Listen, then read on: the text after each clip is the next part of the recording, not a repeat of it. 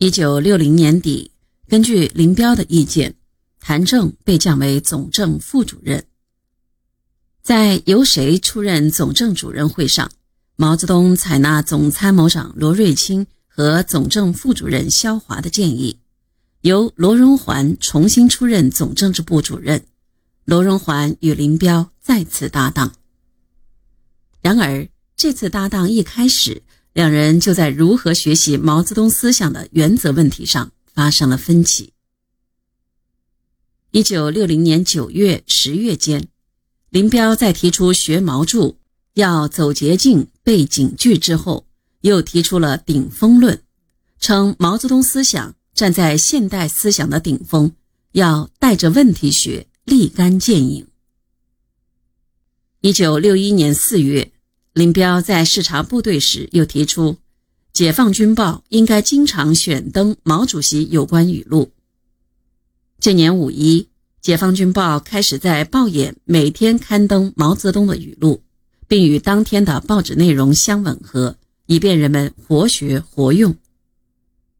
对林彪倡导的这一套学习毛泽东著作的方针，罗荣桓深以为忧。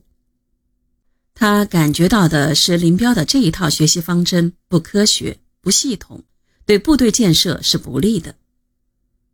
罗荣桓对林彪的立竿见影很怀疑，但在当时他不能当面反驳，只能曲折地反映自己的想法。他从要系统学习说起，因为林彪曾说系统学习是教条主义。罗荣桓说：“什么叫系统？”从实际出发研究理论，而不是从经验主义出发。以经验主义的态度学理论不行，看问题不要带片面性，所以许多东西都要很好解释。这实际上是委婉地表示了对林彪反对系统学习的意义。对林彪提出的顶峰论，罗荣桓也不赞成。罗荣桓几乎在如何学习毛泽东思想的各个方面都与林彪有着原则的分歧。更令林彪记恨的是，罗荣桓还不忘提醒人们，要防止借宣传毛主席来突出自己。这些都还是外围战，两人没有直接交锋。